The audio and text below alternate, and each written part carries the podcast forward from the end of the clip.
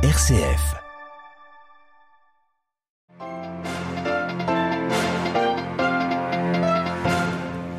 Audience du pape François, huit ambassadeurs accrédités près de Saint-Siège, l'occasion pour lui de souligner les défis de la diplomatie dans un monde de plus en plus fragmenté.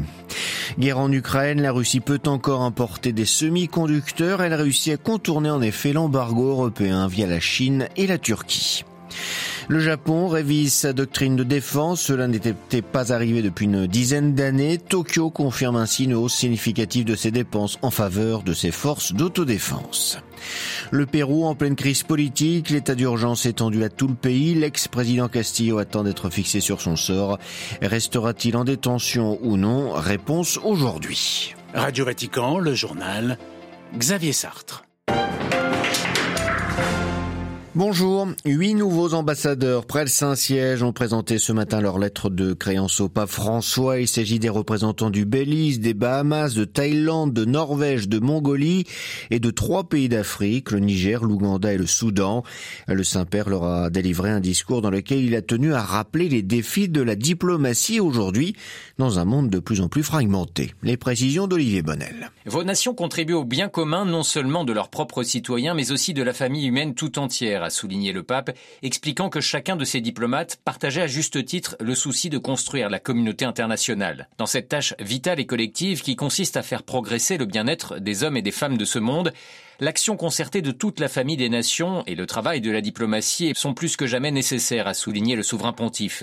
Si nous voulons que la paix est une chance et que les pauvres aient la perspective d'un meilleur avenir, a-t-il poursuivi, nous sommes tous appelés à faire preuve d'une plus grande vigilance et à répondre à l'appel à être des artisans de paix de notre époque. Pour faire face aux nombreux défis contemporains, ce n'est qu'en s'efforçant d'aborder les problèmes de l'humanité de manière plus intégrée et solidaire que des solutions pourront être trouvées, a encore souligné François, qui a mis l'accent sur des problèmes aussi concrets que l'absence d'accès universel à l'eau potable, à la nourriture, aux soins de santé de base. Le pape a conclu son discours en invitant les ambassadeurs à mettre en lumière ceux qui se trouvent à la périphérie et à donner une voix à ceux qui n'ont pas de voix ou qui ont été réduits au silence. Olivier Bonnel. Le Saint-Père a également reçu en fin de matinée des jeunes de l'Action catholique italienne. Il les a encouragés à la mission et à la rencontre en faisant confiance au Christ. Nos yeux sont faits pour regarder ceux des autres, a-t-il écrit dans un discours consigné aux participants. Il regrette aussi l'utilisation excessive des écrans. Nous ne devons pas avoir peur de descendre sur le terrain, de nous mettre en jeu, recommande-t-il. Plus de détails sur ce discours sera retrouvé sur notre site internet vaticannews.va. La guerre en Ukraine, la ville de Kherson ciblée par des bombardements russes ce matin. Deux personnes ont perdu la vie dans le centre-ville. Hier, trois civils ont été tués, 13 blessés dans des frappes qui ont également visé le centre. À l'est, cette fois, l'armée ukrainienne a, elle, bombardé la ville de Donetsk. Au moins un civil a été tué, neuf blessés, ont annoncé les autorités pro-russes. Il s'agirait des bombardements les plus massifs depuis 2014, affirme-t-elle également. L'Ukraine pourrait obtenir des missiles américains patriotes. Un accord pourrait même être signé dès cette semaine. C'est ce qu'annonce la télévision américaine CNN. Washington s'était toujours refusé jusqu'à présent de fournir ses armes à Kiev. Autre victoire symbolique pour l'Ukraine, le Parlement européen qualifie de génocide la famille ukrainienne des années 30, le Lodomor. Le vote vient d'intervenir. La Russie, de son côté, n'entend pas suspendre les combats dans les prochains jours. Pas de trêve pour Noël, assurait Moscou. L'armée russe peut poursuivre son effort, en tout cas de guerre, malgré les sanctions occidentales. Le pays continue en effet de recevoir des semi-conducteurs. Une enquête de l'agence de presse Reuters et du RUSI, un groupe de réflexion britannique sur la défense établi à Londres, est parvenu à reconstituer la chaîne d'approvisionnement. À Moscou, les détails de Jean-Didier Revoin. Appareils et composants électroniques continuent d'arriver en Russie. Alors certes, ils ne proviennent plus des États-Unis ni de l'Union européenne, à l'exception de la Lettonie. C'est ce que montrent les documents que s'est procuré Reuters. Dans les faits, une galaxie d'obscures entreprises d'import-export, dont certaines ont des liens avec des ressortissants russes, font parvenir des produits d'Intel, d'AMD, d'Infineon, de Texas Instruments en Russie par d'autres entreprises domiciliées en Turquie ou à Hong Kong. Deux entités qui n'ont pas adhéré aux sanctions décrétées contre la Russie à l'heure où Moscou a de cruels besoins, notamment de de micropuces pour certains de ses équipements militaires. D'avril à octobre, les registres douaniers qui ont pu être consultés montrent que 2,6 milliards de dollars d'ordinateurs et autres composants électroniques ont été livrés à la Russie. Une situation qui a fait réagir l'Union européenne. Elle dit prendre très au sérieux le contournement de l'embargo européen dans la mesure où il peut sérieusement nuire à l'efficacité de ces sanctions. Mais on voit mal comment Bruxelles pourrait contraindre Ankara ou Pékin à s'aligner sur ces sanctions. Jean-Didier Revoin, Moscou pour Radio Vatican. Européens réunis à Bruxelles pour définir les conditions du soutien à leur industrie entre cherté du gaz et concurrence accrue des entreprises américaines grâce au plan de Washington de 400 milliards de dollars environ. Les Européens ont fort à faire pour rester à flot. Le président français appelle l'UE à aller beaucoup plus vite et plus fort dans sa réponse aux Américains. Mais peu de précisions ont été apportées. Les 27 demeurent divisés sur les solutions. Pékin menace Londres de prendre des mesures si les diplomates chinois ne pouvaient pas travailler librement au Royaume-Uni, référence aux contentieux entre les deux pays nés de l'agression d'un manifestant originaire de Hong Kong par des diplomates chinois dans l'enceinte de leur consulat à Manchester. Hier, six diplomates chinois, dont le consul général, ont été rappelés en Chine, alors que la police du Grand Manchester a ouvert une enquête criminelle sur les faits incriminés. Le Japon dévoile le contenu de la révision de sa doctrine de défense. L'évolution du contexte régional pousse Tokyo à investir plus largement dans ses forces dites d'autodéfense. Les tensions avec la Chine et la Russie, les essais de missiles longue portée de la Corée du Nord, le dossier taïwanais, autant de soucis pour le gouvernement japonais qu'il pousse donc à faire évoluer sa défense. Les détails à Tokyo avec Philippe Mesmer. Inquiet de la dégradation de son environnement sécuritaire, le Japon modifie en profondeur sa stratégie de défense.